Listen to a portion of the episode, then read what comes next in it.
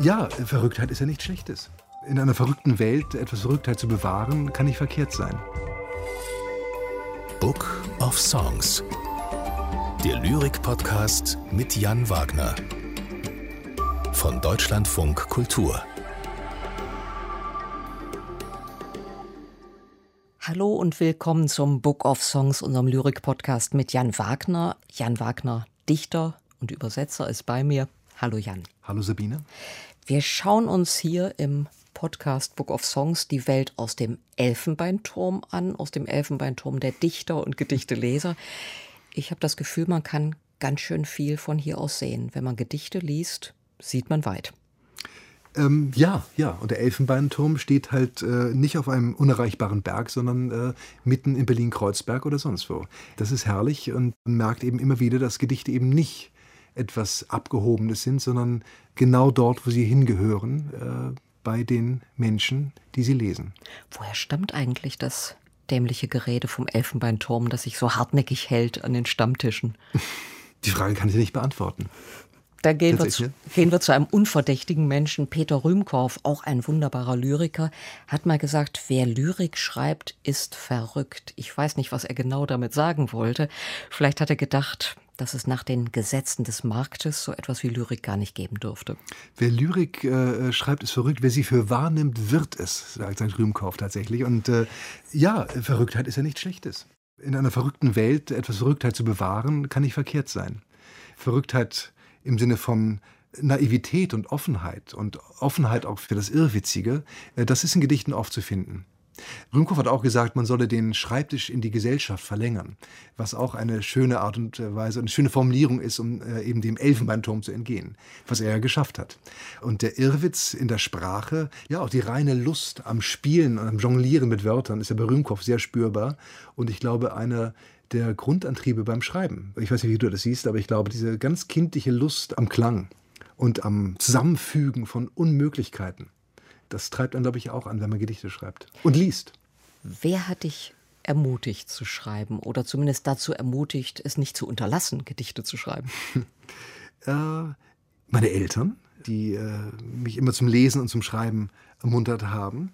Wobei man ja als, wenn man Gedichte schreibt, immer erst mit sich selbst sitzt und schreibt und eigentlich gar nicht glaubt, dass da vielleicht noch andere sind, die auch Gedichte schreiben. Ich habe dann sehr schnell auch beim Studium Menschen kennengelernt, die selber geschrieben haben und dann war ein Austausch da. Aber schon, weil du Rühmkow genannt hast, ich bin ja bei Hamburg aufgewachsen und schon zu wissen, dass ein paar Kilometer weiter an der Elbe Peter Rühmkow saß und schrieb, das war schon sehr ermutigend äh, zum Beispiel zu wissen, es gibt tatsächlich großartige, lebende, ältere Dichter, die genau das perfekt machen, was ich gerne lernen würde. Das war schon sehr ermutigend. Ab wann versteht man sich als Schriftsteller? Wie war das bei dir? Mit dem ersten Gedicht oder mit dem ersten Buch? Das erste Buch ist ein besonderer Moment. Äh, das erste Gedicht ist ja meistens eines, das man lieber vergessen möchte.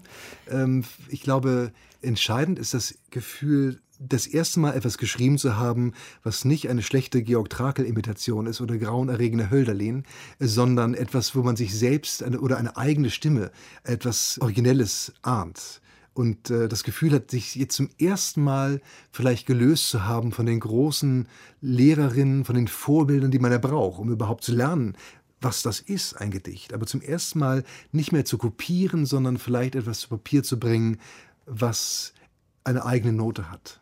Ich glaube, das ist der, der Moment, wo man denkt, ich glaube, ich schreibe jetzt. Müssen Gedichte originell sein oder besser gefragt, magst du Gedichte, die originell sind? Ich mag Gedichte, die absolut neuartig sind, aber gleichzeitig einem das Gefühl geben, es müsse genauso sein und war schon immer so. Wenn ein Gedicht den Titel hat Idee zu einer Skaldensaga 1, dann ahnt man zumindest eines, ein isländischer Autor muss dahinter stecken.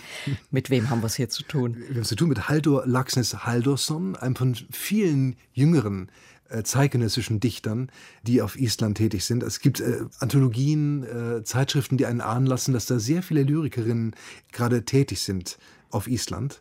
Und äh, Haldur Laxness Haldursson ist eine von ihnen. Und der Titel ist herrlich. Ähm, Gerade dieses Nummer eins. Dass einer glauben lässt, da kommen jetzt noch 10, 20 andere Ideen für andere abstruse Skalden-Sagen. Äh, das ist ein herrliches Unterlaufen. Diese Nummerierung allein ist schon ein, ein ironischer Wink, der das große Wort Skaldensage äh, so ein bisschen ins äh, Taumeln und Tänzeln bringt.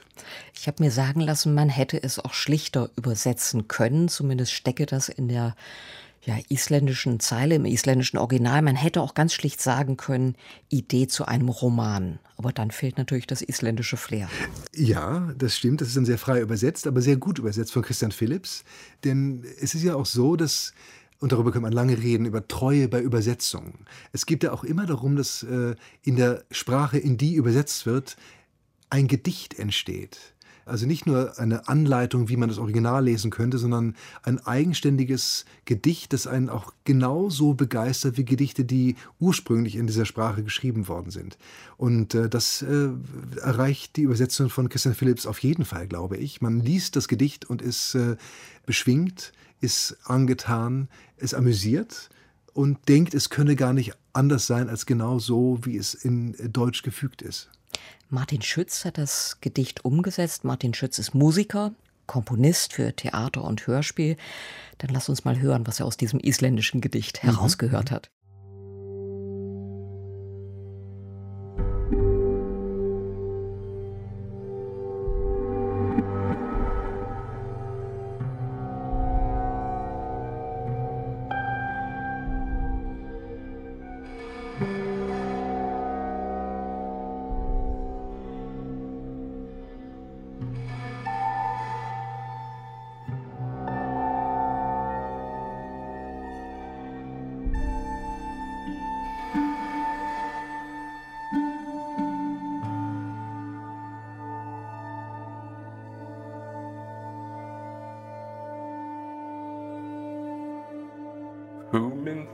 Að skáldsögu nummer eitt.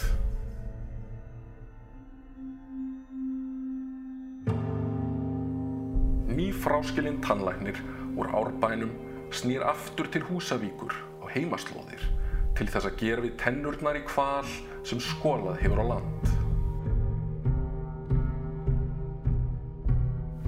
Dýrið er lifandi og tannsessjónirnar fara fram í risavaksni sundlaug í eigu ungrar aðtapna konu í bænum.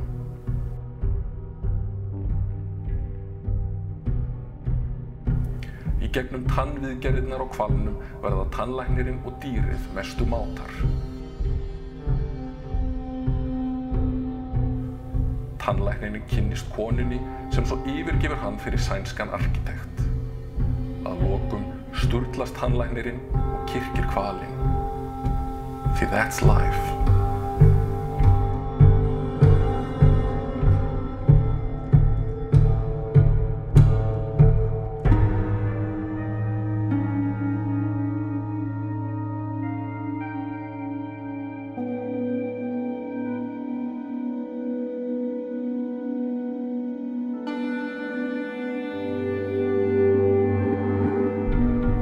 Deep zu einer Skaldensaga Nummer 1.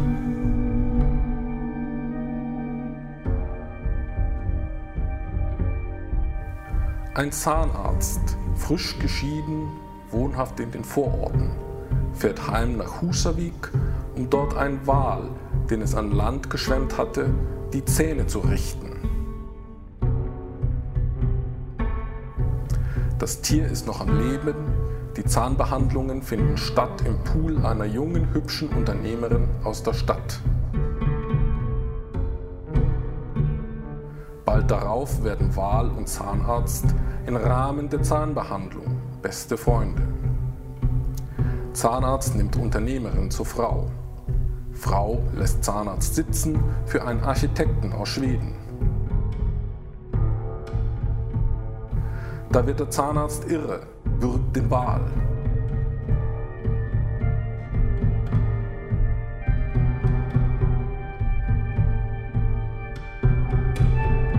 So ist es halt, das Leben.